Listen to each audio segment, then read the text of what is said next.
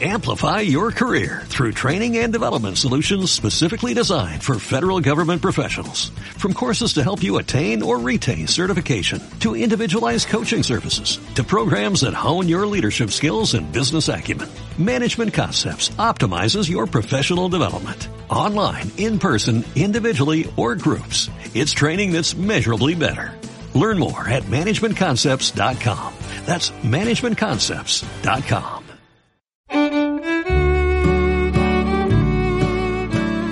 Biosíntesis. Hoy es 16 de julio de 2021. Hace 52 años, el 16 de julio de 1969, la primera misión tripulada a la Luna fue enviada al espacio. 15 seconds. Guidance is internal. 12, 11, 10, 9. Ignition sequence start. 6, 5, 4, 3, 2, 1, 0. All engine running. Liftoff. We have a liftoff. 32 minutes past the hour. Liftoff on Apollo 11. Alunizó el 20 de julio y el día siguiente Neil Armstrong y Buzz Aldrin se convirtieron en los primeros en caminar sobre la superficie lunar. It's one small step for man,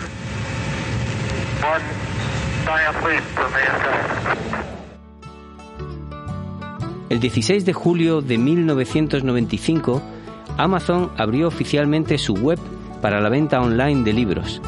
El lema de su fundador Jeff Bezos era Hazte grande rápidamente. Está claro que en su caso no era una fanfarronada. Y el 16 de julio de 1945, a las 5 de la mañana 29 minutos 45 segundos, el proyecto Manhattan hace la primera prueba de bomba atómica en Álamo Gordo.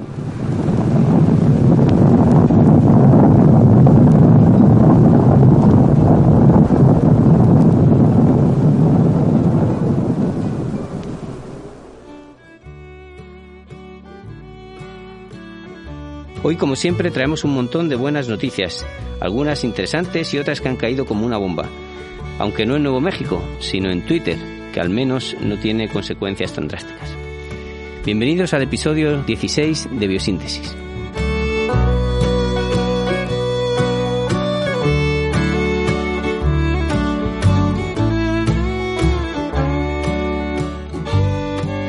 Hoy, como siempre, me acompañan ah, en el estudio, en este caso Iker Puerto. Buenos días. Buenos días. Am, desde el otro lado del teléfono, o en este caso por videoconferencia, nuestro queridísimo amigo Francis Villatoro. ¿Qué tal? Un placer como siempre. Muy bien, muchas gracias por estar ahí.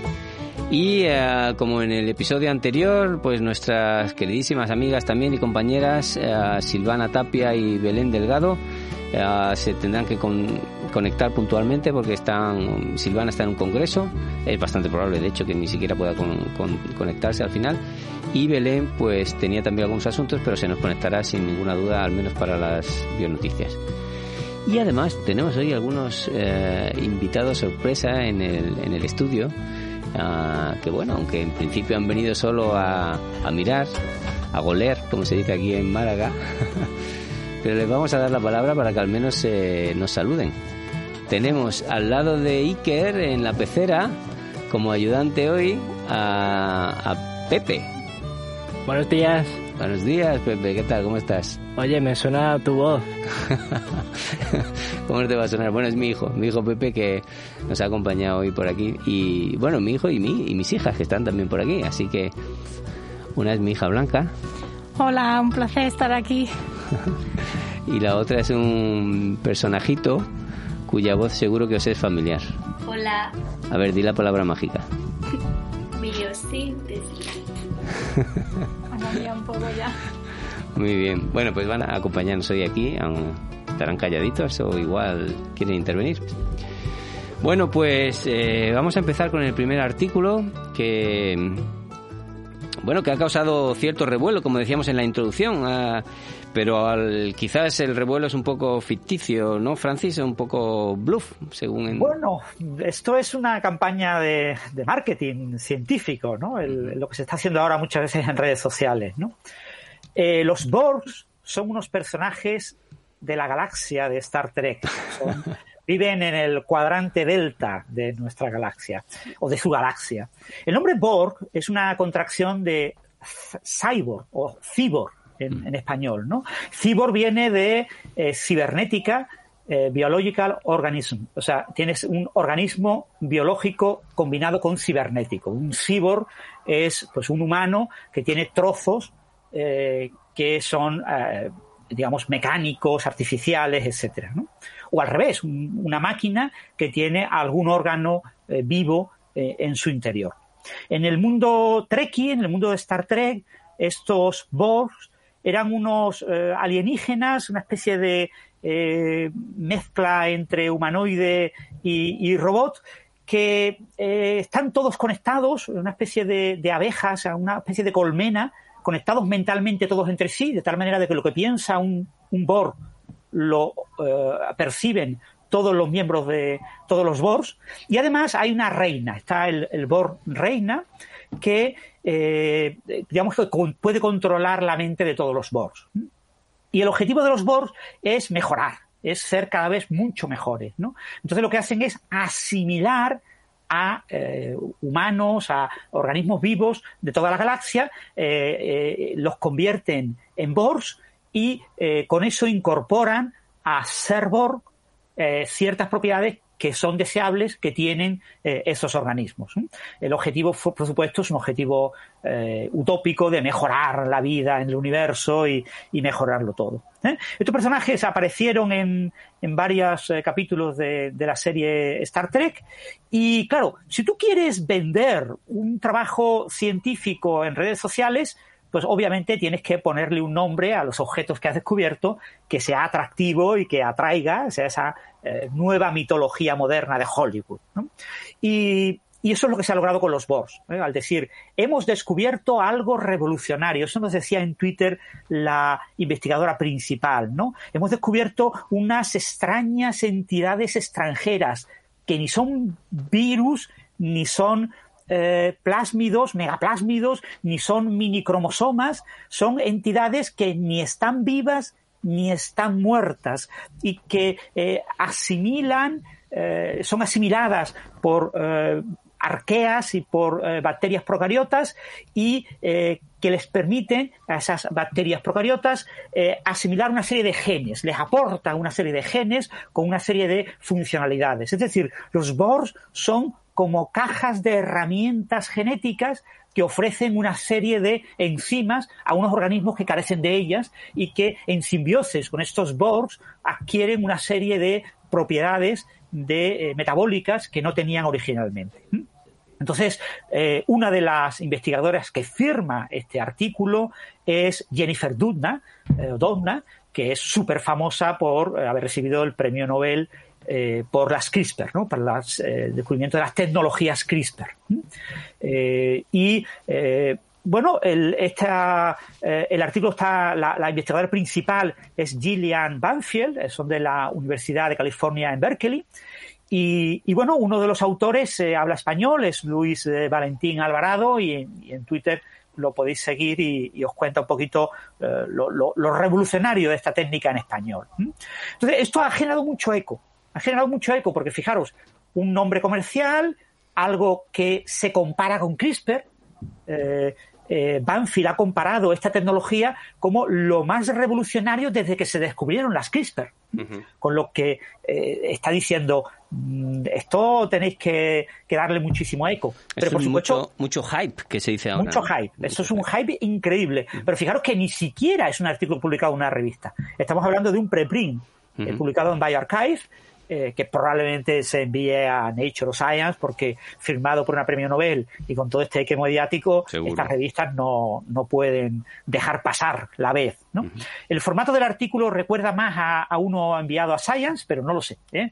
No, no diré ahora mismo que lo van a enviar a Science, lo mismo lo envían a Nature porque tiene un índice de impacto un poquito más alto. Pero vamos, ¿no? una de las dos seguro. Las dos seguro. Bueno, ¿y qué son estos Borgs? Bueno, lo que han dicho ha sido un análisis metagenómico. La metagenómica es un campo uh, en el que yo tomo muestras, muestras de suelo, de aguas, de eh, diferentes entornos, y trato de ver eh, qué eh, organismos, qué microbiota tiene ese entorno. Entonces, eh, yo utilizo para identificar eh, esos organismos, eh, utilizo fundamentalmente trozos cortos claramente que sean como el DNI, como el código de barras del microorganismo. Lo más utilizado es el, un, ARN ribosómico, el 16S, que me caracteriza bien las familias de microorganismos que yo tengo en la muestra. Entonces se utilizan técnicas de, secuenciamiento de, secuencias muy cortas ¿eh? y yo trato de buscar, identificar qué poblaciones tengo. Pero algunos investigadores en el campo de la, microbiología, eh, si tuviéramos aquí a Silvana, ella nos podría dar más detalles, eh, se han planteado la posibilidad de reconstruir secuencias más largas. Yo tengo solo secuencias cortas y bueno, ¿y por qué no las pego? ¿Por qué no las ensamblo? ¿Por qué no las uno para construir una secuencia más larga? Esto obviamente recuerda a las tecnologías desarrolladas por Craig Venter para eh, su proyecto de secuenciamiento del genoma humano, ¿eh? que él necesitaba confirmar su tecnología de ensamblado de secuencias cortas por herramientas bioinformáticas utilizando como referencia el genoma humano público. ¿eh? Eh, que utilizaba una tecnología mucho más eh, pausada y que utilizaba secuencias más largas y que tenía mayores garantías. Entonces ahora se está desarrollando la idea de aprovechar los metagenomas para reconstruir secuencias largas de los microorganismos.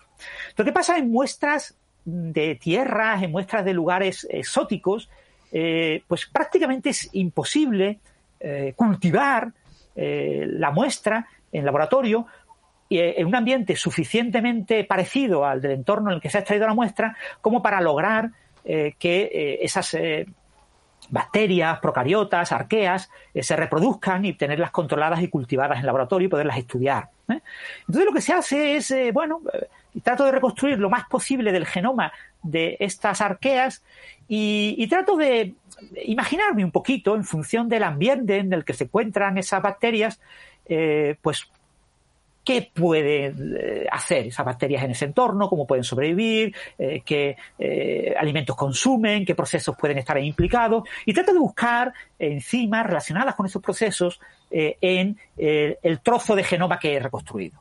¿Vale? Es una cosa que ahora está muy de moda y, bueno, me parece una cosa muy prometedora y puede tener mucho futuro. Bueno, pues aquí se ha hecho esto para reconstruir algunas bacterias que pueden tener interés biotecnológico. Ahí quizás está el punto clave de Jennifer Doudna, que fue la, gran biotecnóloga detrás de eh, los trabajos de, eh, las secuencias CRISPR, ¿no? Como, técnica de edición, ¿no? Ella fue la gran mente pensante biotecnóloga. ¿eh? Entonces la idea es, el gran problema biotecnológico a resolver es el cambio climático. O sea, ya hemos dicho, vamos a hacer un descubrimiento revolucionario en el mundo de las procariotas. Vamos a hacer también un, eh, descubrimiento revolucionario en un mundo de alto interés, el cambio climático, la lucha contra el cambio climático. Las emisiones de gases de efecto invernadero, pues hay que controlarlas de alguna manera y una de las líneas de investigación más prometedoras, sobre todo en el campo llamado biología sintética, es el desarrollo de eh, técnicas de captura de CO2. Pero hay otros gases de efecto invernadero con efecto mucho mayor. Por ejemplo, el metano. El metano es un, gas de efecto invernadero. Lo que pasa es que la, producción eh, antropogénica de metano es mucho menor. Básicamente la producimos por la ganadería eh, un cierto porcentaje que ahora se ha dado de moda, ¿no? Con las declaraciones de uno de nuestros ministros eh, en el gobierno español con el tema del consumo de la carne, ¿no? Y la producción de metano por la ganadería, pero eh, es algo que tenemos menos controlado. Aún así, estaría muy bien tener mecanismos de captura de metano, usar microorganismos que metabolizaran el metano y que de esa manera evitemos la producción de, ese gas de efecto invernadero. Entonces, lo que nos plantean, de hecho, el, artículo empieza por ahí. Fijaros que un artículo que propone unas nuevas secuencias genómicas en arqueas empieza diciendo los gases de efecto invernadero son terribles, el metano es terrible, sería muy útil poder controlar, tener bacterias que metabolicen metano.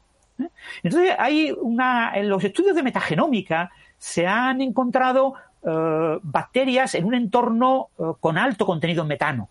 Entonces, si tú tienes un entorno con alto contenido en metano y tienes bacterias, pues tú intuyes, piensas que podrían ser metanotrofos. ¿eh? Podrían consumir metano. ¿eh? Entonces tú, en estas técnicas de reconstrucción del por metagenoma, eh, de reconstrucción del genoma completo de estas arqueas, pues tú tratas de ver si en su, el genoma reconstruido te encuentras enzimas que sabes que catalizan eh, reacciones que involucran el metano. ¿eh? Entonces, se están reconstruyendo diferentes familias de estas arqueas. Una de estas familias es la Metanoperedens. Metanoperedens es una bacteria que se cree que reduce metano. No ha sido cultivada, no se ha comprobado que de verdad esa bacteria exista. ¿Vale? Lo que tenemos son una reconstrucción de su genoma. El genoma se estima que tiene unos 3 millones y medio de bases y tenemos el genoma reconstruido del orden del 60% del genoma. O sea, hay como un 30% de ese genoma que no lo conocemos. Y resulta que hemos encontrado algunas enzimas relacionadas con el proceso de eh, reducción, de oxidación del metano. Pero nos faltan enzimas. Entonces uno tiene una opción, la opción de muchos investigadores, probablemente se encuentren en el trozo del genoma que no hemos reconstruido. Y bueno, pues una opción, ¿vale? Y se está trabajando en tratar de obtener una reconstrucción completa. Hay varias especies de, la familia que se están tratando de reconstruir y, es un proceso eh, complicado. Pero existe otra opción. Si tú tienes un premio Nobel debajo de tu brazo, tú tienes la opción de poder decir cosas mucho más arriesgadas y nadie te va a decir nada que tienes premio Nobel. Entonces, lo que plantean estos investigadores es que cuando han reconstruido el metagenoma, se han encontrado con que aparecen eh, eh, trozos de ADN de secuencia bastante larga, que son trozos que eh, en apariencia contienen algunas de estas enzimas faltantes.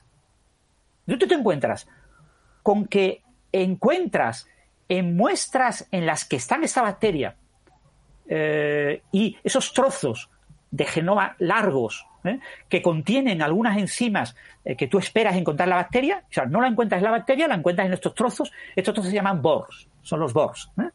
Y te encuentras con que en algunas muestras en las que está, digamos que se encuentran los BORs, no aparece mucha de esta bacteria. Entonces tú dices, tengo varios indicios que apuntan a que estas secuencias son necesarias para que la bacteria metabolice metano, pero no son secuencias que se encuentren dentro de la bacteria, o sea, no son parte, no son un plásmido, no son eh, algo interno de la bacteria, sino que es algo que es como un elemento, como un cyborg, como un Borg, como, un elemento eh, eh, vivo y muerto, un elemento artificial que interacciona con múltiples bacterias en un entorno y que a cada especie de bacteria le aporta una serie de genes. Pero Francis, perdona por aclarar, eh, o sea, porque ellos en el artículo hablan de elementos extracromosómicos, ¿no?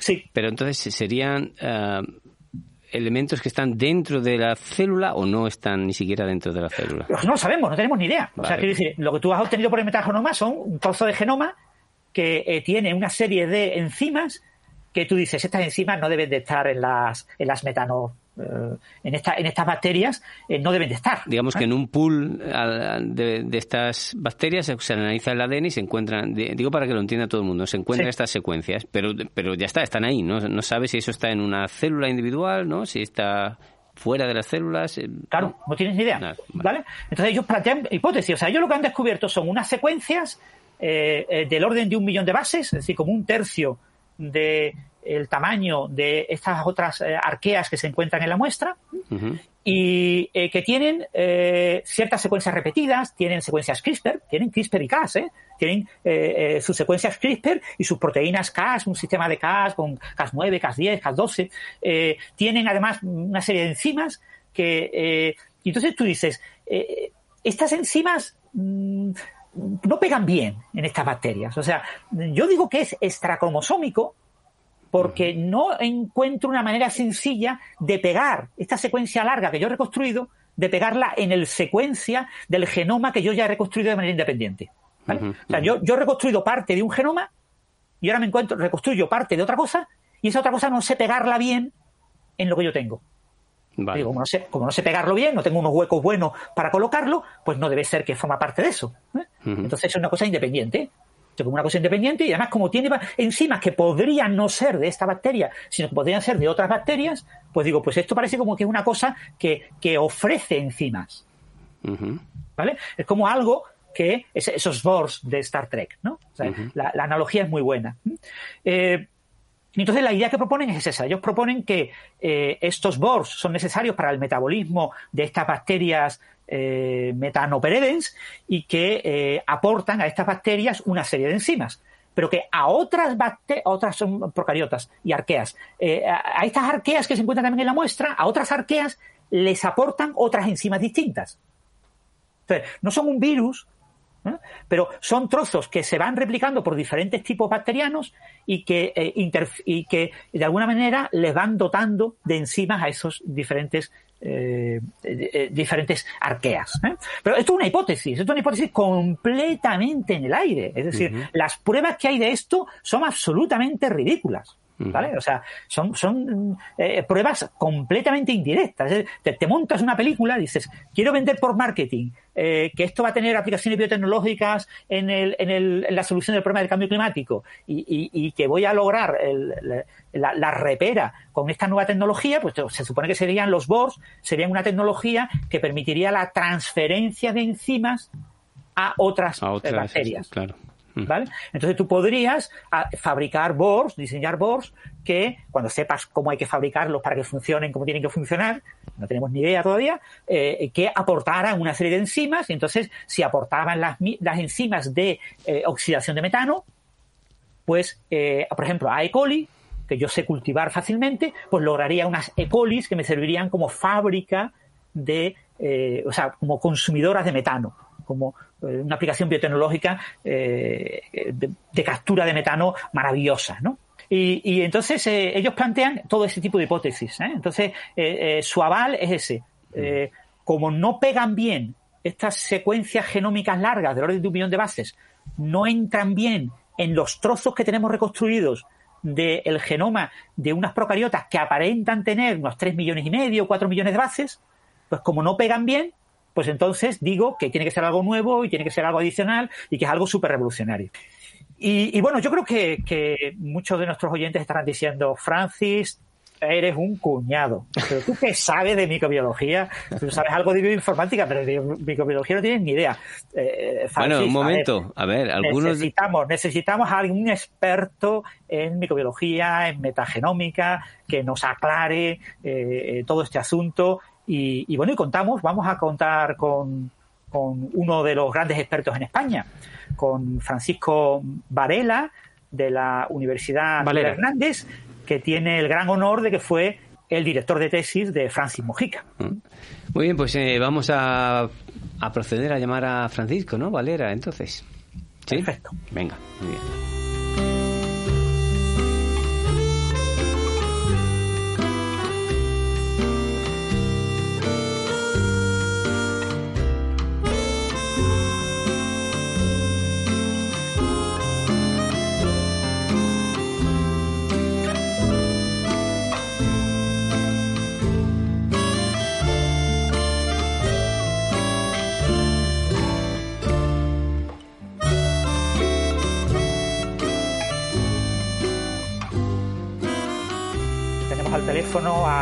Francisco Valera, de la Universidad Miguel Endá Hernández, y que es un experto en temas de metagenómica y que se ha leído este artículo eh, firmado por la premio Nobel Jennifer Doudna, la reciente premio Nobel, sobre los nuevos eh, eh, elementos de moda en el mundo de las arqueas, que son los BORs. ¿no? Y me gustaría conocer un poco su opinión.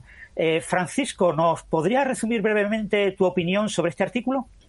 Bueno, es un artículo muy en la línea de lo que hace este grupo, eh, que es eh, ensamblar, es decir, a base de metagenomas. Los metagenomas son colecciones de secuencias eh, er- er- extraídas directamente de un hábitat, de, un- de una muestra ambiental, ¿no? Entonces, como no se pueden cultivar los microbios, la inmensa mayoría de los microbios, para estudiarlos la única manera es secuenciar lo- el DNA de los microbios que hay presentes allí. ¿eh? Entonces, se puede secuenciar de varias maneras. Últimamente, ya hace 10 años, eh, lo que ha predominado sobre todo es secuenciar con un método que se llama Illumina, que hace lecturas muy cortas, unos 200, máximo 250 nucleótidos. Claro, con unas lecturas tan cortas se puede sacar información, pero eh, no es una maravilla, porque son trocitos muy cortos. ¿eh? Incluso la anotación, es decir, saber qué hacen los genes representados por esas lecturas tan cortas, pues es difícil. Entonces, lo que hace la gente es una cosa que se llama assembly, ensamblar, ¿eh? en inglés assembly. Entonces el ensamblaje es una, es una operación bioinformática que no es trivial, es bastante complicada y tiene, además se puede hacer de muchas maneras también. ¿eh? El, el, assembly tiene ventajas e inconvenientes.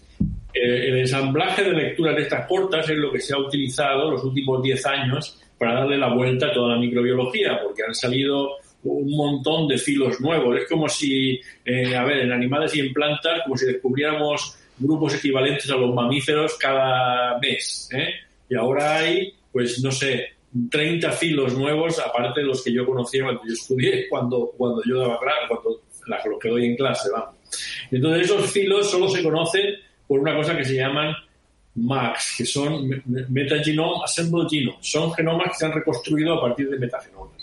Eh, los MAX son útiles, pero tienen también muchas limitaciones. Y eh, eh, hay que comprobar muchas cosas de ellos para ver que son de verdad, porque son muy susceptibles a artefactos.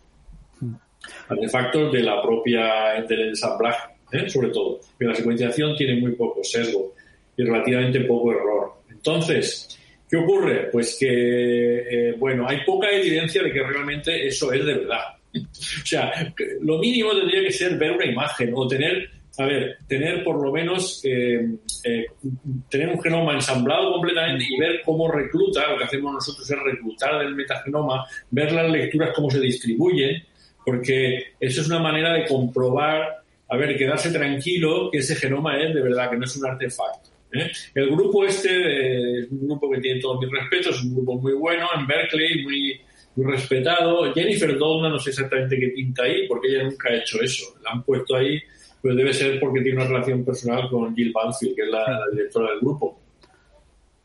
Y entonces lo que hacen es que aquí en este caso, eh, en fin, eh, dicen que existe un tipo de elementos genéticos, de, elementos genómicos nuevos, que son, no son virus, ni son bacterias, ni son eh, megaplásmidos, ni plásmidos, no se sabe qué son. Son una cosa nueva Entonces era como, claro, estos Borgs me, me, he mirado que es el Star Trek, ¿no? Que son Exactamente, unos, es muy Trek. de alienígenas que, que, que refuerzan a, a, los humanos y los transforman en títeres, ¿no? Bueno, esto la verdad es una tendencia en la ciencia moderna que en lugar de usar eh, mitología griega, ahora se usa mitología de Hollywood, ¿no? Sí. Y, en fin, eh, no sé, a mí personalmente yo soy viejo ya y todo esto me parece que es un poco sobreextender las posibilidades de la técnica. Se están metiendo en un terreno muy eh, inestable donde puede que haya muchos errores que se van acumulando y además es un proceso como una bola de nieve, ¿no? Que cada vez acumulan más errores porque van metiendo los datos en las bases de datos y, y, claro, eso, eh,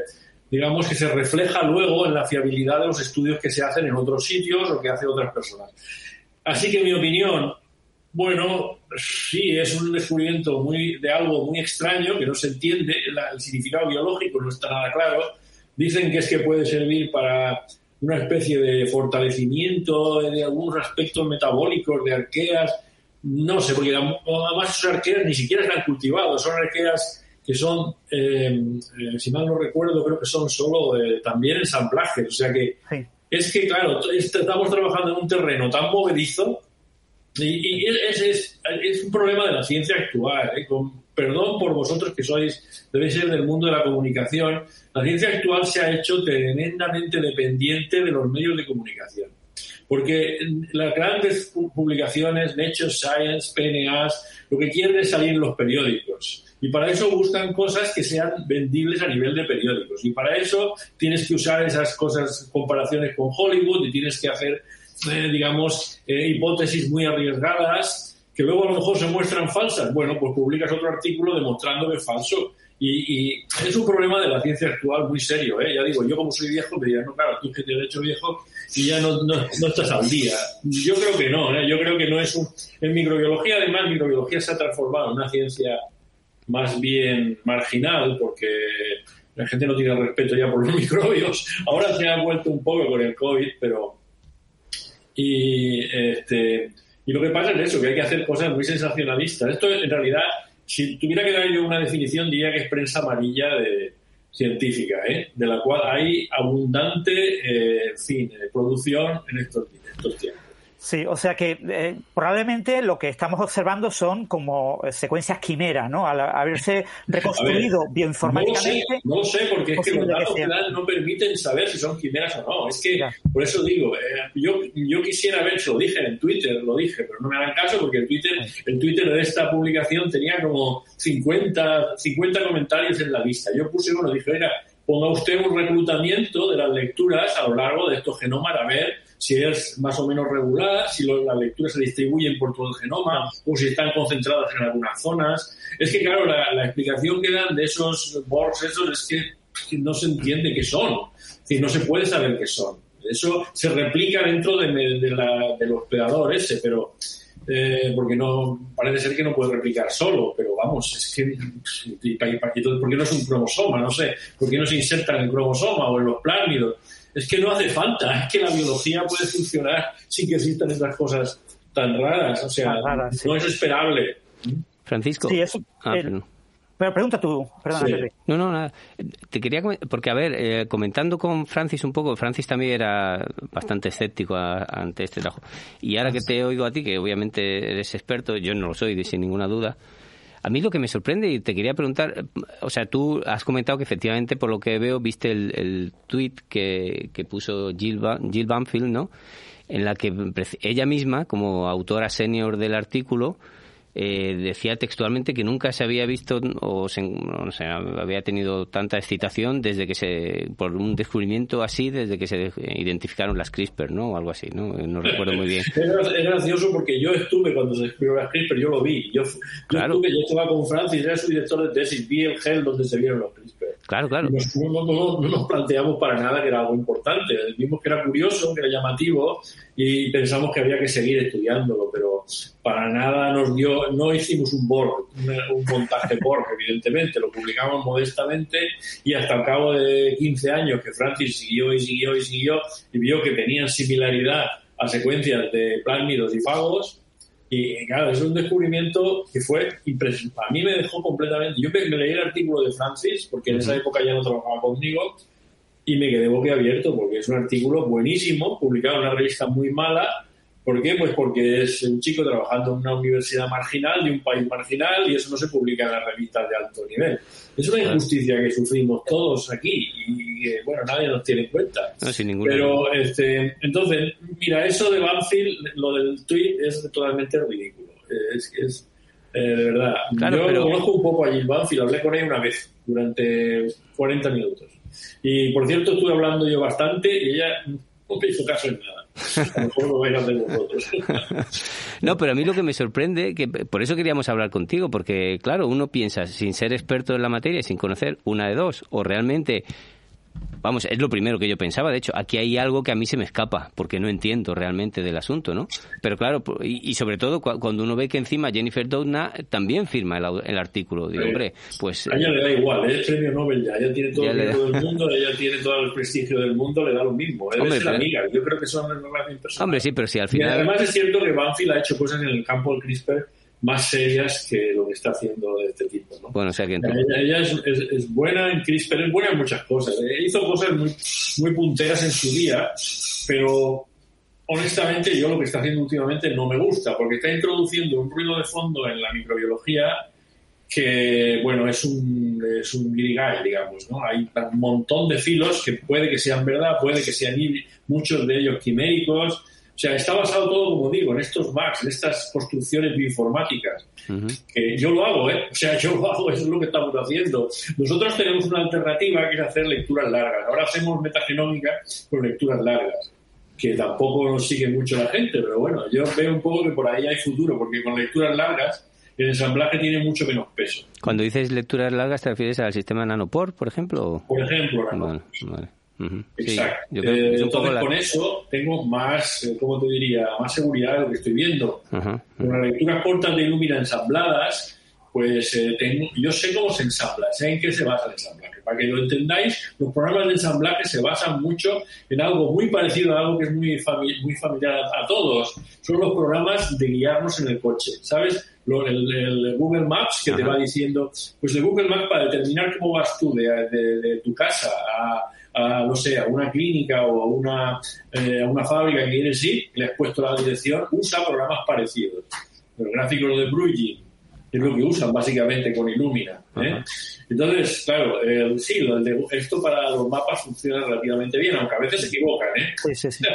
lo habréis experimentado todos, ¿eh? que alguna vez meten una, eh, Es verdad. es un buen lío, ¿eh? O sea que son programas que no son perfectos. Tiene un problema muy, muy gordo, que son las repeticiones. Precisamente lo que parece ser que hay un montón de repeticiones en esos elementos. Y las repeticiones es el peor enemigo de los sistemas de ensamblaje. ¿eh? Entonces, eh, ya digo, yo honestamente me lo creeré dentro de unos cuantos años si se ve que eso de verdad. Porque ya digo que yo la, la mitad de la microbiología oficial hoy en día, que la microbiología oficial hoy en día, no sé si lo sabéis, pero está en Australia, está en un centro de investigación australiano, de Phil Hugenholz, tiene el GTDB, que es el Genome uh, Database, eh, Taxonomy, Genome Taxonomy Database, y entonces allí están todos los nuevos grupos. Mis becarios usan los nombres esos que saca este hombre. Y ahí hay una cantidad de grupos que son muy poco, a ver, muy poco afianzados. ¿eh? O sea que tenemos una taxonomía que ya veremos si no dentro de 10 años lo tienen que rehacerla otra vez todo.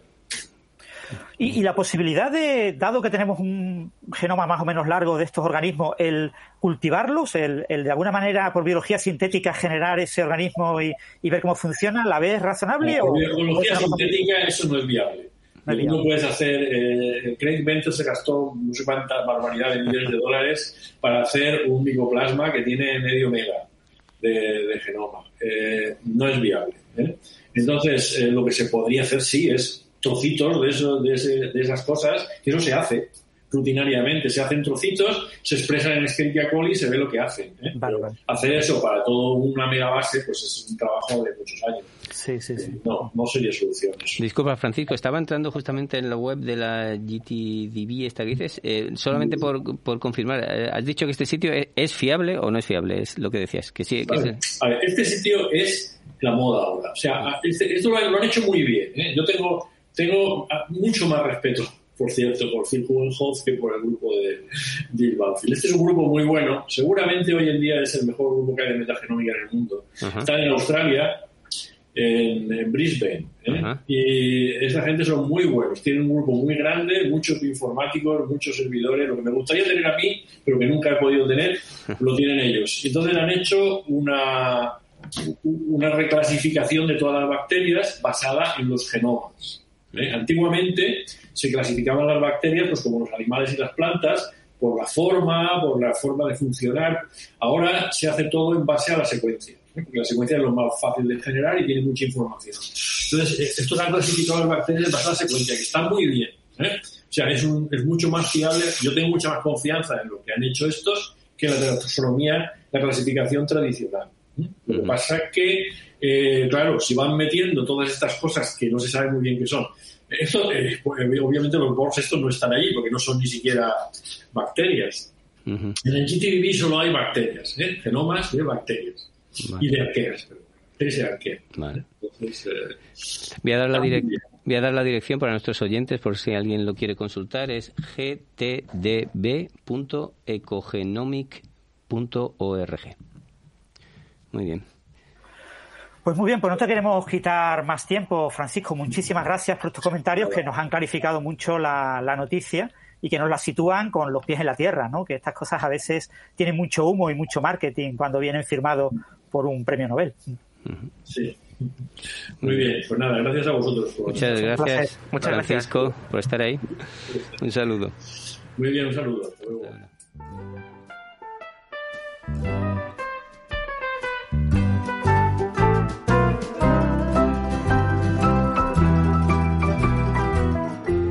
Bionoticias.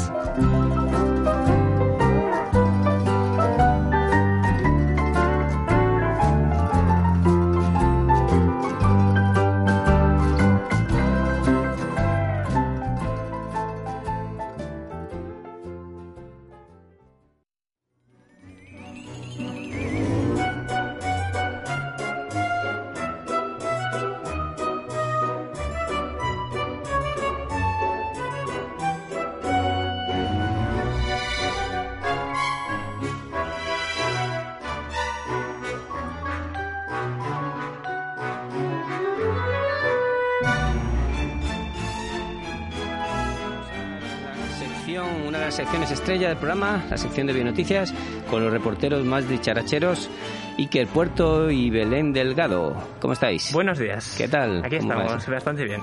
Iker está hoy aquí con nosotros en el estudio y Belén ah, se nos conecta a distancia, ¿no? Belén, Belén está quedado bloqueada. ¿qué tal? ¿Está por ahí Belén? Buenos días. Por aquí. Ahora sí. Buenos estoy con la nave espacial y los botones, listo para desplegar los láseres, lo que haga falta. Bueno, pues venga, ¿qué noticias nos traéis hoy? Pues yo hoy vengo, la verdad, no te voy a engañar. Vengo un poco negativo, ¿Por qué, hombre? porque recientemente ha salido un artículo en The Lancet acerca de cómo la pandemia de COVID-19 ha alterado los programas de vacunación infantiles en todo el mundo. Porque sí, estamos pensando vacunación de la COVID, vacunación de la COVID, pero ¿y las otras enfermedades qué? Ah, vale, ya sé por dónde vas. Entonces, pues bueno, este trabajo la verdad es que arroja resultados muy interesantes, porque apunta que a lo largo de 2020 la cobertura de la vacunación de la, de la cobertura de la administración de la tercera dosis de la vacuna contra la difteria, el tétanos y la tosferina bajó un 7,7% a nivel global y un 7,9% en el caso de la vacuna contra el sarampión. Debido a esto, lo- la protección a nivel global frente a estas enfermedades pues ha disminuido cerca de un 7%, que bueno, es un porcentaje importante. Eh, ¿Nos das la referencia, eh, Iker? ¿La tienes ahí del artículo en Lance? Eh, bueno, es un artículo que tiene como autora principal a Kate Cause, eh, que es, si me lo carga, eh, del Institute for Health Metrics and Evaluation de la eh, Universidad de Washington, Seattle. Y bueno, pues las estimaciones apuntan que se han dejado de administrar, de administrar en torno a 20 millones de dosis de vacunas. Ujú. 20 millones. Bueno, ¿cómo lo veis? Eh, en parte es un poco, a ver, hay una causa razonable, Claro. ¿no? En este caso, que es la, en fin, la, la ha habido un parón la- importante claro. en los servicios sanitarios. servicios sanitarios, también la, produ- la producción, me imagino que Claro. no sé si se ve afectado, ¿no? Me imagino que sí. Seguramente. Y en este caso hay una causa, en fin, de una premura superior, ¿no? Que es la pandemia. Pero bueno, sí, en cualquier caso es algo que, que evidentemente hay que alertar y, y solucionar. Las regiones que han salido más afectadas, como no, Norte de África, Oriente Medio, Sudeste Asiático, Latinoamérica y los países caribeños. Bueno, eso sí es una pena, claro. que al final a- afecta siempre a los más débiles, eso sí. Estas estimaciones, pues bueno, son importantes porque son necesarias para la, la elaboración de planes de organización del calendario de vacunaciones que permitan que estos niños pues no estén indefensos ante estas enfermedades infecciosas y pues bueno impedir nuevos brotes de enfermedades que podrían haber sido prevenidas pues a través de las vacunas. Muy bien. Pues esperemos que se pongan las pilas. Ahora que está un poco remitiendo ya, no del todo, pero bueno, que la presión ni hospitalaria no, no es tan alta y, y que esto se solucione. Venga, ¿qué más? Por otro lado, también tengo otra noticia que es, lo siento Belén, pero no te va a gustar. Y es otro estudio que habla mal del alcohol. Madre mía, me ponía a mí aquí como si fuera- Bueno, tú, tú fabricas cerveza, o sea que en ese sentido eres productora de bebidas alcohólicas, aunque sea para consumo propio. Confiesa, Bueno, sí. confiesa, Belén. Está un poquillo parado ese tema ahora mismo, pero espero retomarlo, ahora que me he quitado otros lastres de encima.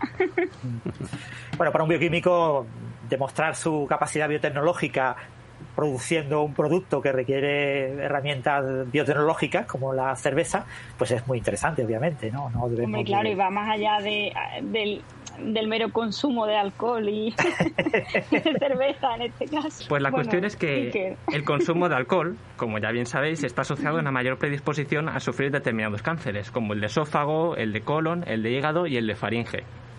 Pues hace poco, el pasado 13 de julio, se publicó un trabajo también en The Lancet, en este caso en, la- en el apartado de Oncology, The Lancet Oncology, encabezado por la investigadora de la Agencia Internacional para la Investigación del Cáncer, Harriet Rumgay, que analiza el vínculo existente entre el consumo de alcohol y la incidencia del cáncer. En este, pues se recoge que 741.300 casos de cáncer diagnosticados en 2020 son atribuibles al consumo de alcohol. Estas cifras suponen un 4% del total de cánceres diagnosticados, que parece, parece poco, un 4%. Pero igualmente, oye, son muchos casos que podrían haber sido evitados. Sin duda alguna. Eh, por supuesto. Y, y un sí. punto clave, Iker, es que no se requiere un consumo excesivo de alcohol, sino solamente el consumo. Efectivamente, un mayor consumo, pues por supuesto, está asociado a un mayor riesgo. Pero el riesgo moderado de una o dos bebidas alcohólicas al día también se asoció a unos 100.000 casos de los diagnosticados en 2020. Esto quiere decir que uno de cada siete de los casos de cáncer atribuidos al alcohol estarían asociados a un consumo moderado. Eh, Esto, ¿Qué os Iker, no parece? sé, es que no, no sé si lo has mencionado. Esta, eso- esto, estas estadísticas son del mundo entero. Eh, sí, a nivel global. Tuvieron en cuenta datos de diversos países. Así que sí, sí.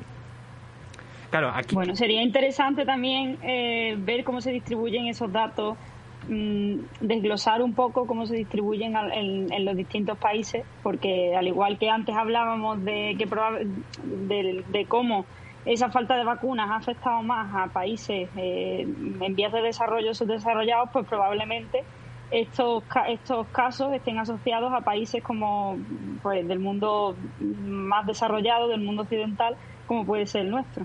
Efectivamente, de hecho, eso es, eh, está recogido en el artículo.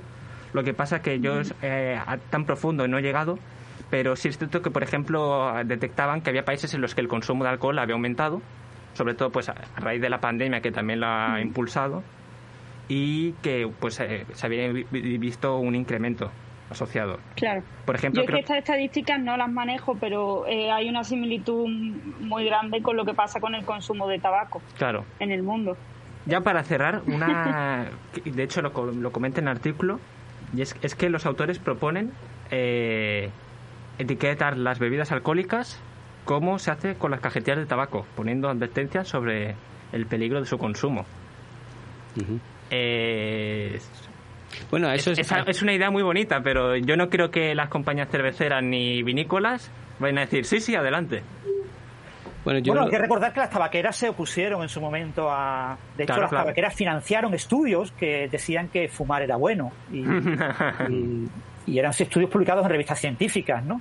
El- las eh, eh, grandes empresas vinícolas francesas apoyan muchísimo la investigación en eh, viticultura y salud, en la relación entre el consumo de, de diferentes vinos franceses y la salud de los franceses por la dieta mediterránea. Y hay muchos estudios publicados que hablaban de ciertas ventajas, de ciertas sustancias muy concretas que tiene el vino. ¿vale? Es decir, el vino es malo, pero no pasa nada. Una sustancia que tiene trazas el vino es muy buena. Entonces, claro, el vino es bueno. Y, y se han financiado ese tipo de cosas. Pero si por ley hubiera que imponerlo, pues, fundamentalmente porque hay que subir los impuestos al alcohol. El alcohol en España es muy barato. El alcohol en España comparado con Suecia, con Gran Bretaña, con Alemania es muy barato. Por eso eh, el consumo de alcohol entre jóvenes es excesivo. Es terrible que jóvenes de 13, 14 años estén consumiendo alcohol. Eso es terrible. Y que eh, miremos a otro lado, no nos preocupe el problema. Entonces, eso tenía que ser muchísimo más caro para que ellos no pudieran consumirlo. Yo el único comentario Bueno, pues, que iba a pero hacer... lo Ah. mismo que sucede con tantas otras cosas. Es evidente que las cerveceras y, la, y las empresas vinícolas, pues igual que, bueno, es que no me quiero meter tampoco en cosas que no proceden, pero igual que las casas de apuestas, al final cuando hay eh, lobbies de empresas con tanto poder por medio, Belén no se Eh, oye. Se nos ha ido el sonido de Belén. Sí, pero bueno, tiene razón. Eso, hay muchos lobbies y, y es complicado. Pero bueno, que hay que hacer algo. Sí. Hay, hay que hacer algo para resolver estos problemas. Belén, no se te oye nada. Es que no sé si me escucháis. Ahora. Ahora sí. Bueno, pues Belén, ya que me he puesto en activo, dale tú la vuelta, dale un pliegue ahí, arréglale, arréglale- Sí. arréglame esto, por favor. decir que, que nada- como que nada más has dicho, como nada más que has dicho cosas malas, pues bueno, voy a traer yo algo así un poquillo más positivo, porque madre mía. y es que, bueno, no sé si conocéis eh, este software, pero eh, justo ayer, hoy es 16 de julio, ayer 15 de julio, se publicó AlphaFold en la revista Nature junto con su código fuente. Es un software de predicción de estructuras de proteínas que ha desarrollado la empresa DeepMind de Google y como digo, se publicó ayer en Nature y su código fuente está disponible en GitHub para que cualquiera pueda utilizarlo libremente. La, estructura de las proteínas controla su función biológica, así que conocer las estructuras proteicas es esencial para inferir las funciones biológicas de las proteínas. Las proteínas son moléculas que desempeñan las actividades más esenciales que permiten la vida y se componen de pequeñas piezas llamadas aminoácidos. Su estructura tridimensional depende de la secuencia en la que se disponen estas pequeñas piezas.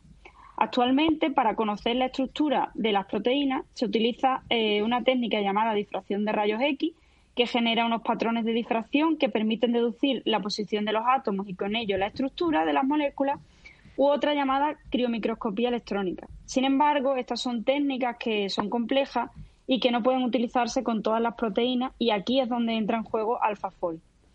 En biomedicina, mm, conocer la estructura de las proteínas es una de las principales limitaciones para el diseño de estrategias terapéuticas dirigidas contra estas moléculas.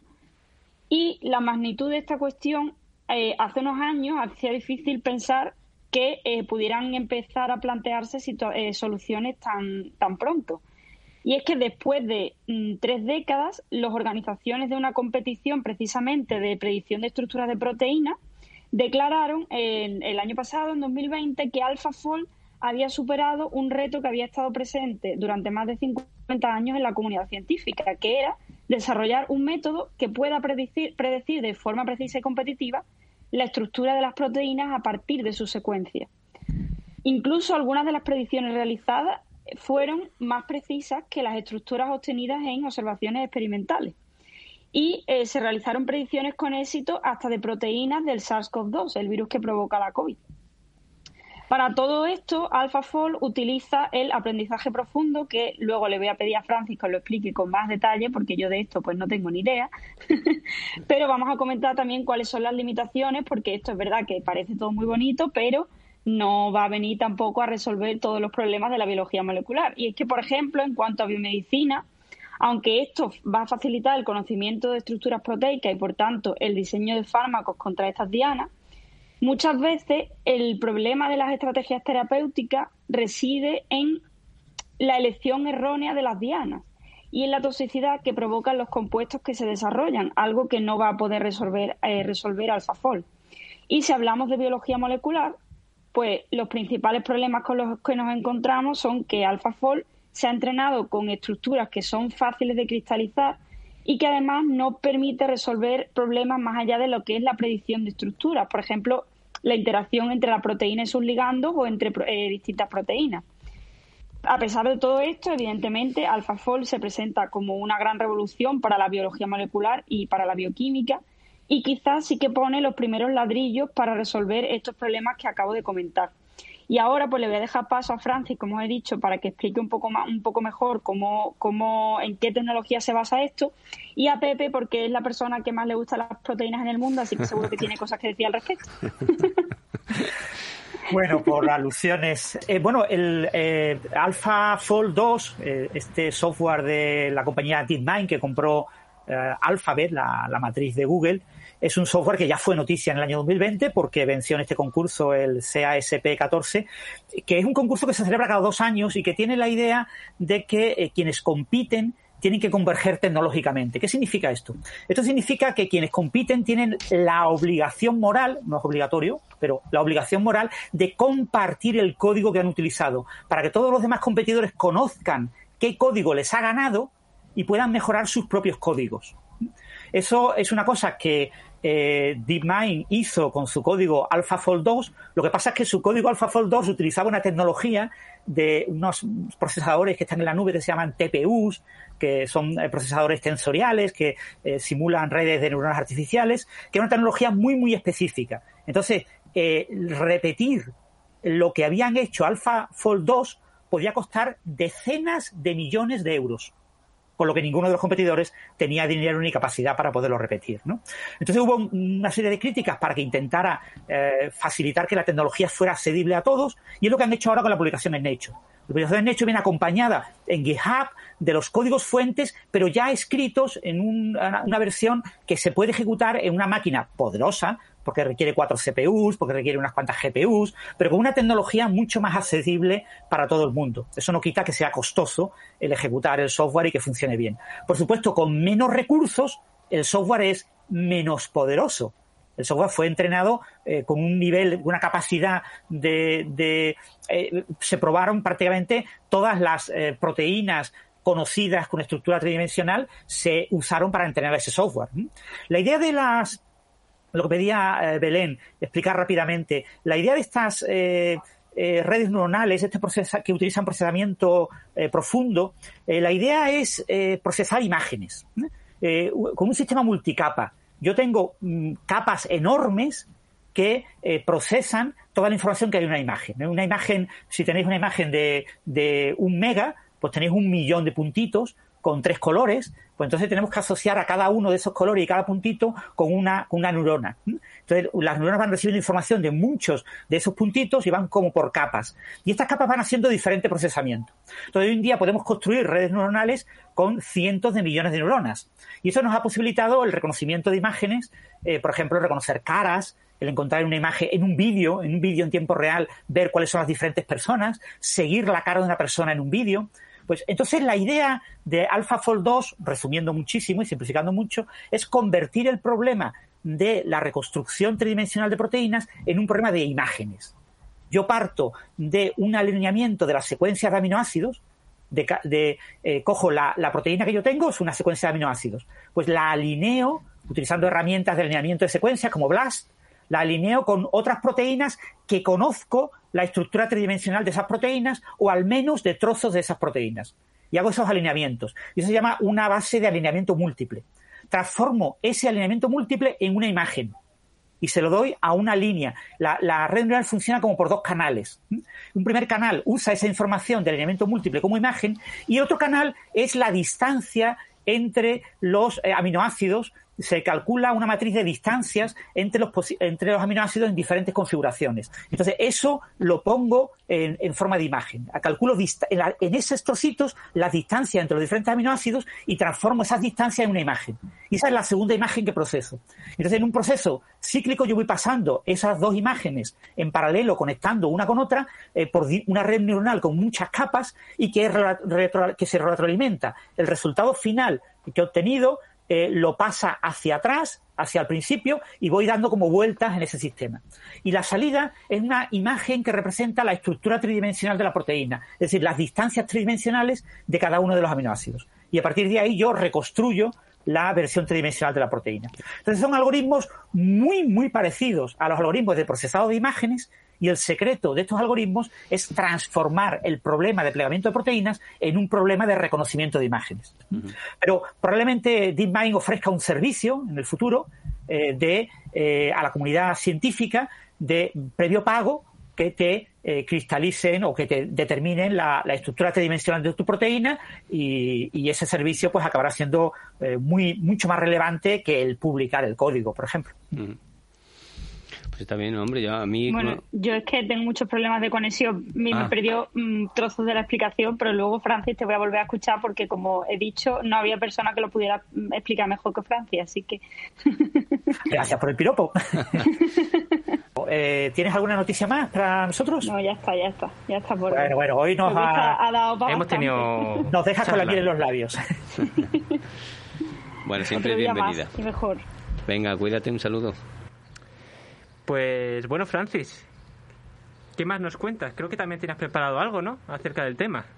Sí, de estas cosas que pasan con las grandes revistas Nature y Science, ¿no? Siempre se ha dicho que tienen una cierta competencia. Pues resulta que da la casualidad que este artículo que se ha publicado en la revista Nature, Advanced Online Publication, es decir, se ha publicado antes de que tenga número de página ni nada, se ha anunciado, eh, se ha aparecido en la página web de la revista Nature, eh, el artículo de, DeepMind eh, explicando cómo funciona AlphaFold 2 y da la casualidad de que el mismo día, pero en la revista Science, se publica un artículo de la competencia de AlphaFold 2. Qué casualidad, Exacto, Es un artículo que eh, los investigadores proponen el investigar. Bueno, el, primer investigador es Min Quinn Baek de la Universidad de Washington en Seattle. Y, el investigador principal, el último, también de la Universidad de, Washington en Seattle, es David Baker. Tiene muchos eh, muchos firmantes. Es un artículo que, nos cuenta que ellos trataron de. Eh, ellos compitieron en CAS 14 eh, con un software que se llamaba ah, Baker, Baker, como el investigador principal. Y, y que ellos decidieron eh, estudiar toda la información que había publicado DeepMind sobre AlphaFold 2 para tratar de mejorar su propio código, porque su código también era un código basado en, en redes neuronales. Bien, eh, este código que tiene el nombre Rosetta Fold, Rosetta con la TTA en mayúsculas, como los nucleótidos, eh, es un código que tiene la gran ventaja respecto a AlphaFold 2 de que es un código mucho menos costoso. ¿Eh? que se puede implementar en un procesador, una buena CPU. Claro, ellos han utilizado una CPU de muy alto rendimiento, de lo mejor que hay en, los procesadores de Intel. Pero bueno, eh, y una GPU también de las mejores que hay en el mercado. Pero aún así es algo mucho menos costoso que el eh, poder computacional que necesitas para ejecutar el, software de AlphaFold 2. Entonces lo que ellos trataron es de copiar lo que se había dicho que eran las tripas de AlphaFold 2. Como no, había, no se había publicado todavía el artículo, lo que se tenía que era una idea general de cómo funcionaba. Y el proceso de, de AlphaFold 2, lo que se había publicado es que, lo que yo he comentado hace un momento, que era un proceso en dos pistas, en dos líneas de trabajo en paralelo. Entonces, eh, ellos trataron de su software eh, eh, reescribirlo utilizando esta doble línea. el, el, Baker Rosetta 2-Track, que es la versión de su software eh, tratando de imitar, eh, tomando todos los avances de AlphaFold 2 y acoplándolos a su software. Y lo que observaron es que era mejor, era mejor que su, que su software, pero no tan bueno como AlphaFold 2. ¿eh? Que había un importante salto. Es decir, faltaba algo, había algún secreto en AlphaFold 2 que eh, ellos no tenían. Por supuesto, el gran problema que tenían estos investigadores de la, Universidad de Washington es que no pueden eh, tener los recursos computacionales que tiene Google. Entonces, las grandes compañías tecnológicas con dinero infinito en, recursos computacionales hacen cosas que el resto de la competencia no puede. Entonces, ellos lo que dijeron es, nos falta algo, ¿qué nos falta? Introdujeron el la tercera pista.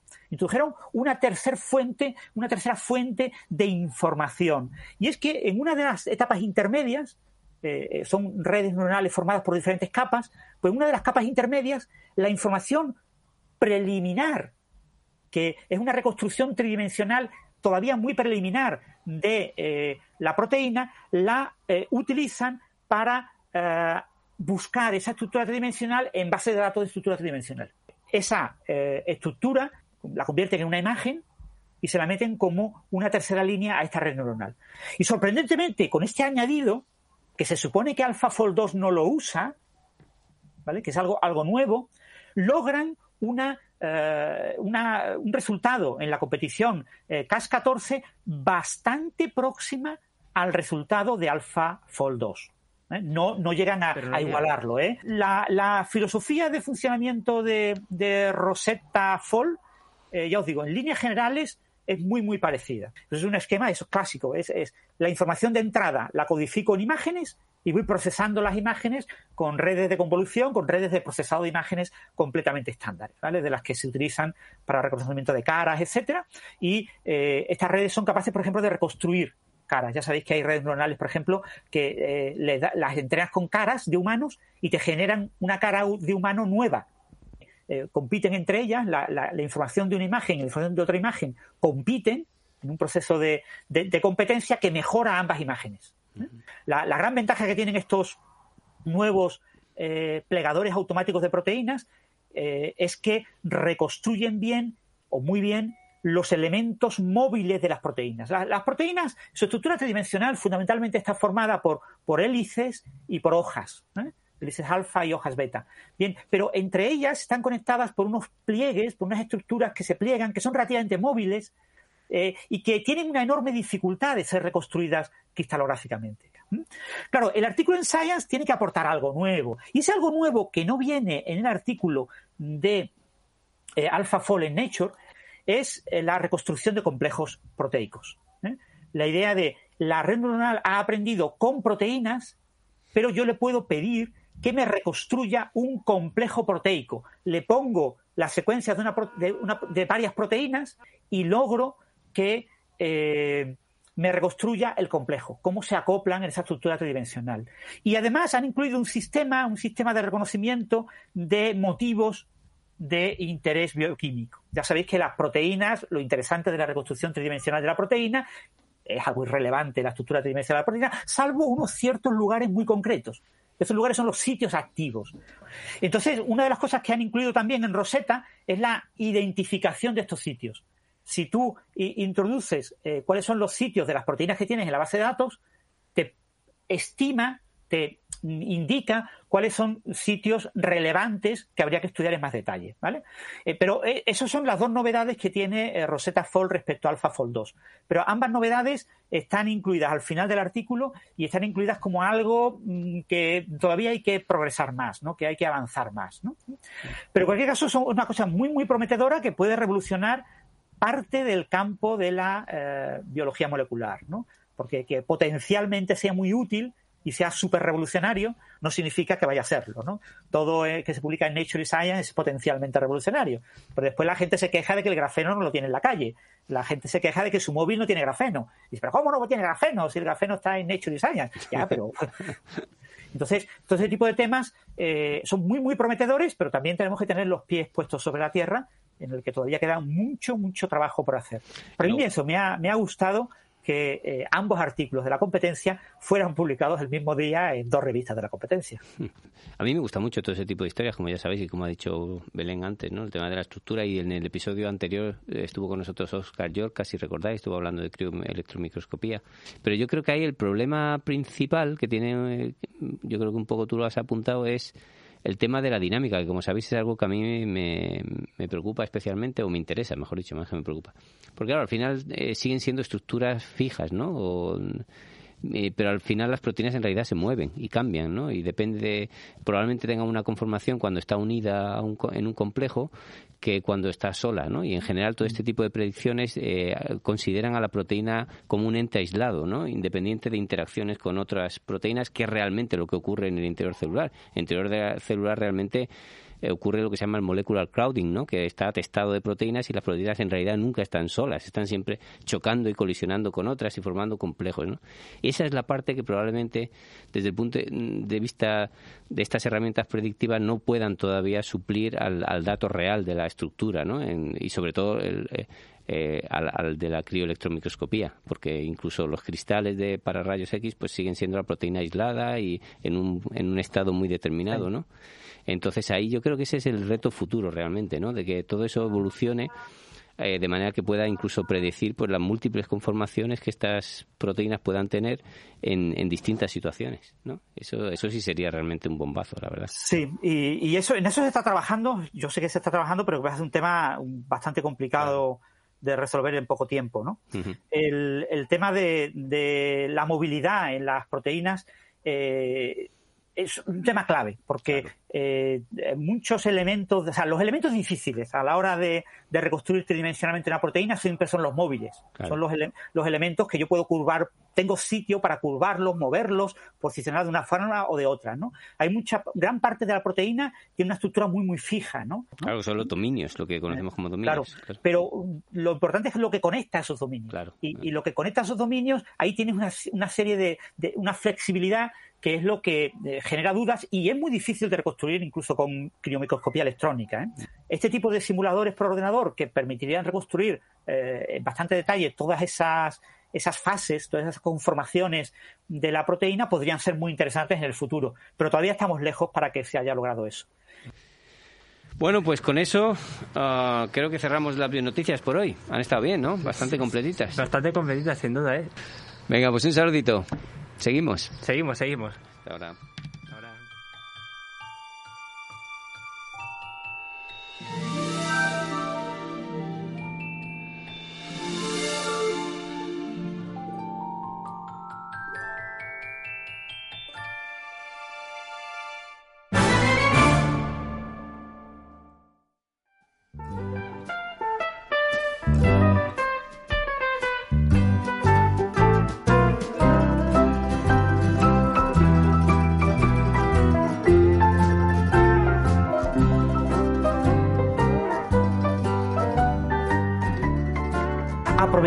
Que tenemos a Pepe hijo, Pepe, ¿por qué no presentas a tu padre?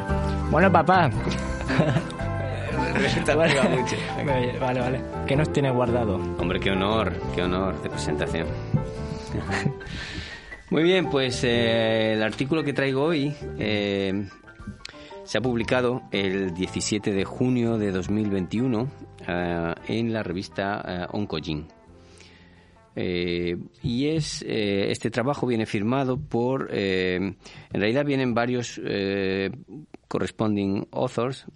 Digamos que el trabajo principalmente se ha, se ha realizado en, el, en los laboratorios de Luis Espinosa y Ana Vigas que están en el Instituto de Investigaciones Médicas del Hospital del Mar en, en Barcelona. Y también con la colaboración del doctor Fernando Gallardo, que es del Servicio de Dermatología, y de Alberto Villanueva, que es un experto en trasplantes ortotópicos de tumores en, ratones, que pertenece al grupo de quimioresistencia del IDIBEL, todos ellos en, en Barcelona. El título del trabajo, del artículo, es eh, La combinación de la quimioterapia con inhibidores de BRAF resulta en una eh, erradicación efectiva del melanoma maligno eh, mediante la prevención de la reparación del ADN por la vía dependiente de ATM. O sea, en resumidas cuentas, el título de hecho es bastante explícito. Eh, es un artículo cortito, la verdad. No, no, tienen. O sea, yo lo traigo porque las, las implicaciones son, son importantes, son relevantes pero el artículo en sí es, es, corto. De todas maneras, ya sabéis que eh, muchas veces, eh, de hecho, es un artículo que se conoce como una brief communication, es, es, también un formato que muchas revistas aceptan, sino que digamos que hay... Son, son artículos, Pepe, eh, que necesitan ser publicados rápidamente, dados de conocer a la comunidad por su importancia y por eso se comunican de manera breve. Exactamente, ¿vale? Bueno, como decía, el título es bastante explícito y en realidad eh, pues eh, re resume muy bien la principal conclusión del, del trabajo. Este grupo ya había realizado un, una aproximación similar en, en, cáncer de colon previamente y lo había publicado además bastante bien, en una revista muy buena.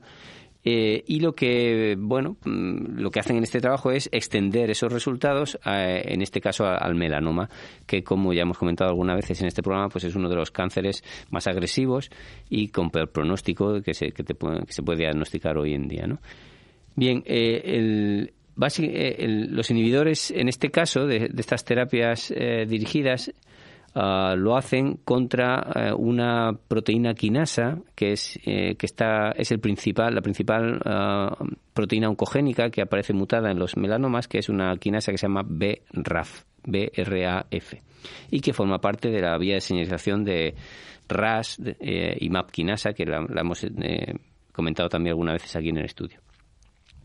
Entonces, estos inhibidores, eh, lo que ocurre es que eh, en ellos, estos investigadores habían visto que en, las células en cultivo, ¿no? que eran tratadas con estos inhibidores contra BRAF, bueno, en particular contra una forma mutada de BRAF, que es la forma oncogénica, eh, pues además eh, resulta que estas, eh, el efecto de esta inhibición afectaba también a la vía de reparación del ADN, de manera que estas vías de reparación del ADN que existen en todas las células sanas, pues se veían también disminuidas, ¿no?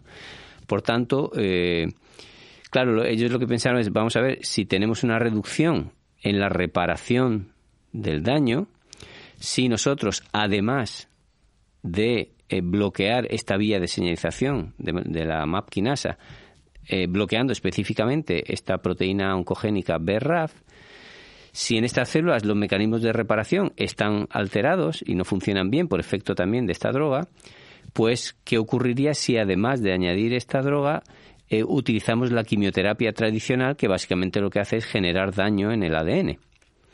¿No? Bueno, pues la idea, es decir, el razonamiento es si las células no pueden reparar el ADN. Si nosotros, además de bloquear la vía de MAP quinasa, generamos daño en el ADN, pues el efecto debe ser sumatorio y al final eso, pues quizás sí sea una manera de eh, matar estas células cancerosas sin posibilidad de que haya recurrencia con, después en el tiempo, ¿no? Y efectivamente eh, así ocurre, así ocurre. Entonces, son experimentos que evidentemente se han hecho eh, en, modelos animales, en ratones, no, no, se han trasladado todavía, al menos hasta que yo sepa. Luego vamos a hablar con eh, Luis Espinosa eh, para que nos comente un poco más en detalle, pero en principio solamente se han hecho con ratones. Y lo sorprendente es que eh, no solo la combinación de esta droga contra BRAF, este inhibidor, sino la suma del inhibidor más la quimioterapia, pues eh, elimina, cura totalmente a estos ratones en los que a los que se les ha trasplantado eh, estos tumores de melanoma de pacientes reales. O sea, básicamente los experimentos son yo eh, mm, mediante cirugía, ¿no? Extraigo estos tumores de, de los pacientes, estos melanomas, y los implanto en la piel, es decir, en el mismo sitio, de ratones de experimentación de laboratorio y bueno, pues los dejo que desarrollen. En, principio, si yo no hago nada, pues estos ratones van a desarrollar melanoma también, evidentemente, con metástasis, etcétera. Pero si los trato, pues puedo ver cuál sería el efecto potencial de estos tratamientos en un humano también, en teoría, ¿no? Luego hay que obviamente comprobarlo. Y lo que ven es que efectivamente estos tumores regresan, se curan y, eh, y además, pues eh, según los estudios ah, inmunohistoquímicos, es decir, cuando miran los patólogos al tejido, pues eh, realmente las células eh, tumorales eh, han desaparecido, han, muerto, con lo cual la probabilidad de la recurrencia es realmente baja. Así que, bueno, son unos estudios muy prometedores. Como digo, ya lo habían visto antes también en, en, cáncer de colon, pero la relevancia en este caso en melanoma es precisamente por la agresividad de este tipo de tumor, porque a día de hoy, pues como digo, no hay un tratamiento realmente efectivo a largo plazo y por tanto, pues abre las esperanzas de que bueno, de que esto se, se pueda realizar, se pueda investigar en, humanos mediante ensayos clínicos y ver si, si esta combinación de fármacos pues, puede ser mm, finalmente una alternativa realmente para curar, curar estos pacientes que, en fin, que tienen un pronóstico tan, tan grave. Así que eh, vamos a llamar a vamos a llamar a Luis que ha tenido la amabilidad de cedernos un ratito y, y vamos a comentar más en detalle con él los, los resultados, si os parece. Perfecto.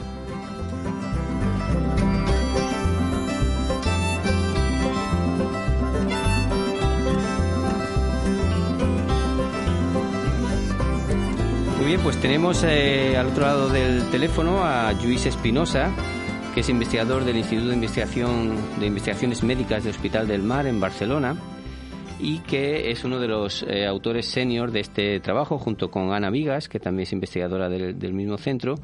Y, eh, si no recuerdo mal, con, es un trabajo también colaborativo con Alberto Villanueva del grupo de quimioresistencia de, de Lidibel. Bueno, primero, eh, buenos días, Luis. Muchas gracias por estar aquí. Buenos días. Gracias a vosotros. Eh, creo que, no sé si he hecho bien la presentación, igual eh, no querría haberme dejado algún, algún miembro que... Bueno, más que nada em, te has dejado al, grupo de, de, dermatología, al servicio de, dermatología del Hospital del Mar, que son con quienes hemos hecho, hecho trabajo nuestro laboratorio básicamente mm, llevamos trabajando años con, cáncer, en cáncer colorectal. Y entonces nos metimos en el tema de melanoma precisamente por esta colaboración con el doctor Gallardo, Fernando Gallardo. Fernando Gallardo, ajá. Que eh, está en servicio de, dermatología del Hospital del Mar. Muy bien, pues eh, dicho queda. Eh, mm, lo primero yo creo que mm, ¿Por qué no nos cuentas un poco el, resumen eh, o, la conclusión principal de vuestro estudio? Sí, mira, este trabajo de hecho empezó hace un par de años, un año y medio. Publicamos otro trabajo en Molecular Cell en el cual, trabajando con cáncer de colon, lo que vimos es que el oncogen o el gen BRAF, sobre el cual se centra este trabajo, no solo regulaba el crecimiento de las células tumorales, que es de hecho eh, su función principal, sino que también estaba participando en la regulación de la reparación del daño que producía la quimioterapia. Entonces, claro, si BRAF era necesario para reparar el daño inducido por la quimioterapia, pensamos, ¿y si combinamos la quimioterapia con el inhibidor de BRAF? Entonces lo hicimos en cáncer de colon y vimos que funcionaba estupendamente, que las células, cuando recibían quimioterapia, se producía un daño en el, DNA, en el ADN, y si añadías un inhibidor de BRAF, este ADN no se podía reparar y las células morían, las células tumorales. Y esto lo validamos luego en un modelo en vivo, en ratones, y de hecho curamos esos ratones. Entonces, bueno, ah, dando charlas, dando seminarios sobre esto, los dermatólogos y los clínicos que trabajaban con melanoma me dijeron, ostras, ¿y en melanoma que se utiliza este inhibidor de BRAF por sí solo, sin combinación, ¿eso funcionaría? Y les dije, la verdad, que no lo sabía, que pensaba que sí, pero no lo sabía. Y entonces hablé con los dermatólogos del Hospital del Mar y empezamos este proyecto. Y, y realmente funciona, funciona. Mm, BRAF uh, es el, uno, el principal oncogen alterado ¿no? en, en melanoma. En melanoma, sí. Y es, y es, de hecho, una, a día de hoy una diana terapéutica porque existen inhibidores específicos ¿no? para esta... Sí, sí. Aproximadamente un 50% de los melanomas tienen mutaciones en BRAF y el tratamiento para los pacientes son los inhibidores de BRAF. De hecho, se da básicamente inhibidores de BRAF con inhibidores de las MAP quinasas, que es lo que está por debajo. Pero no se les da quimio en combinación. Entonces nosotros lo probamos y efectivamente si les das quimioterapia, que en melanoma no se usa porque no es eficaz, se ha probado que la quimioterapia no es eficaz en melanoma, pero cuando la das en combinación es muy eficaz. Porque las células tumorales que con, con el inhibidor de BRAF dejan de proliferar, de crecer, en este caso no solo dejan de crecer, sino que acumulan una cantidad de daño en el ADN que las lleva a morir. Con lo cual el tumor luego ya no recrece.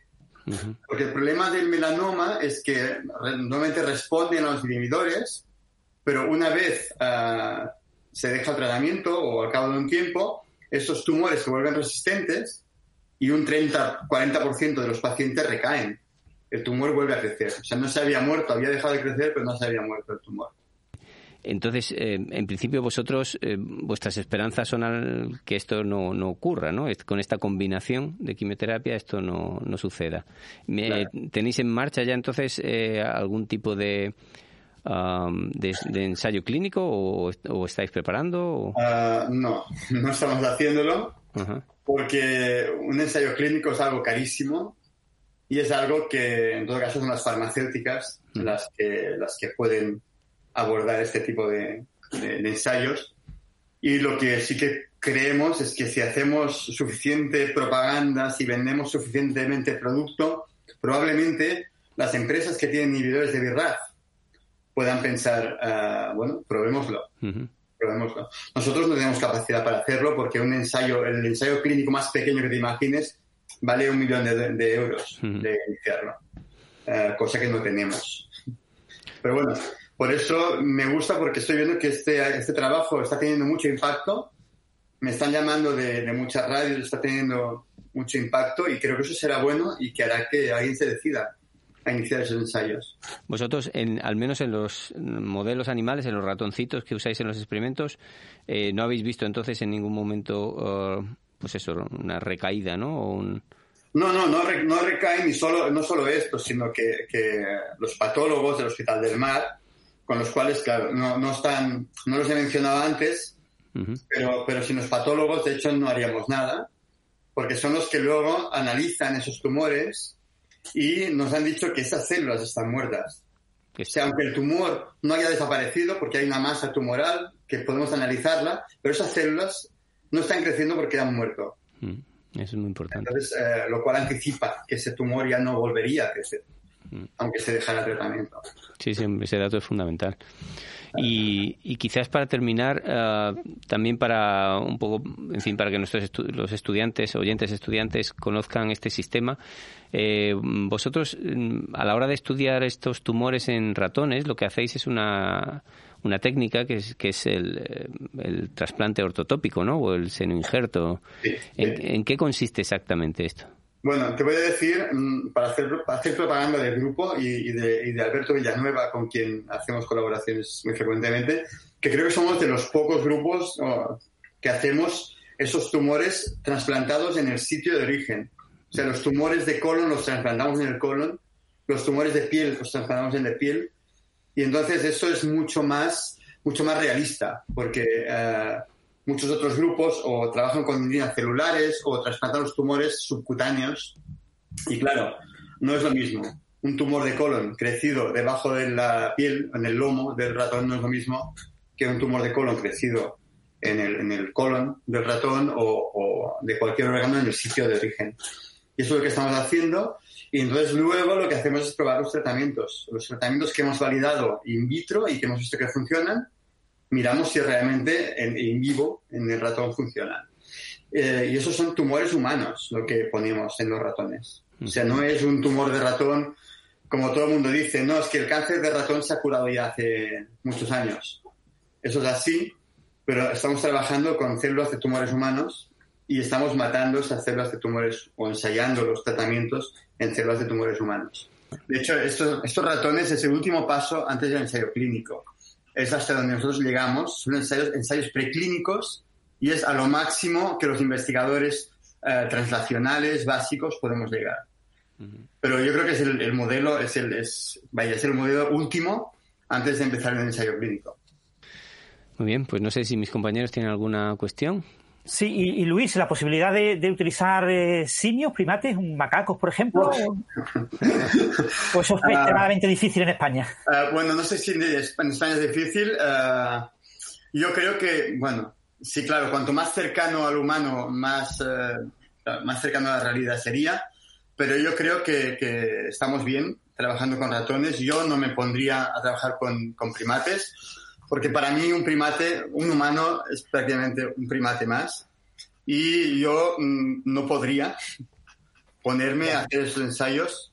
Ya cuesta con ratones, eh, no os lo creeréis, pero a los investigadores nos cuesta eh, hacer los experimentos con animales, con ratones. Yo tengo en casa unas cobayas y las quiero como si fueran de la familia. Y para mí un ratón pues es algo muy, muy vivo, ¿sabes? Y Entonces ya no me imagino haciéndolo con primates. Sí, está muy regulado además. Yo creo que eh, hoy en día es muy, muy, muy difícil que te aprueben Sí, unos Sí, experimentos. claro, claro, pero seguro que hay grupos que se van a, no sé, a países con menos legislación y hacen este tipo de ensayos, pero, pero bueno, no estamos eh, por esa labor. Muy bien. Luis, pues eh, muchísimas gracias por tu participación. Ha quedado perfectamente claro. Perfecto, un Y- placer. No, hombre, a ti. Y pues nada, mucho ánimo y mucha suerte con los experimentos. Pues muy bien, muchas gracias y que vaya bien también a vosotros. Sobre todo eso, a ver si alguna farmacéutica importante se, Se anima. se pone a trabajar Sí. con vosotros y os financia los ensayos. Importante o menos importante una farmacéutica. Seguramente las importantes pensarán, ya lo hará otro y luego ya lo compraremos. Ya. También es Ah, verdad. eso es así. Muy bien, pues un saludo. Muy bien. Vale, gracias. Ahora, buen día.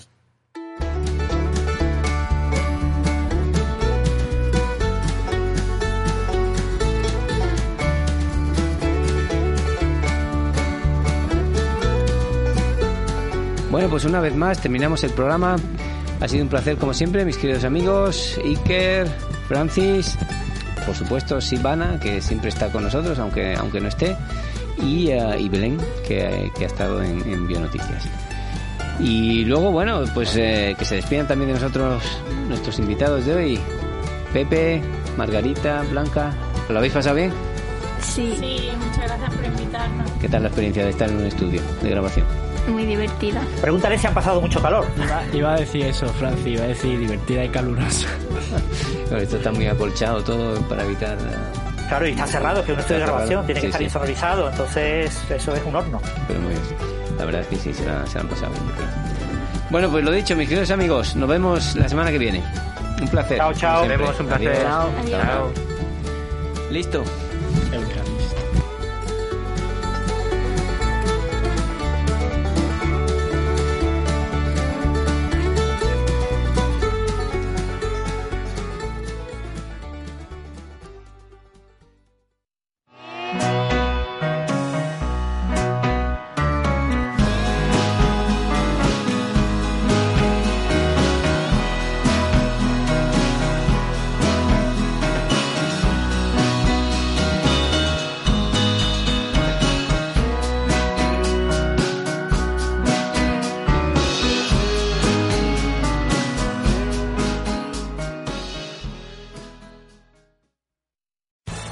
Amplify your career through training and development solutions specifically designed for federal government professionals. From courses to help you attain or retain certification, to individualized coaching services, to programs that hone your leadership skills and business acumen, Management Concepts optimizes your professional development. Online, in person, individually, or groups. It's training that's measurably better.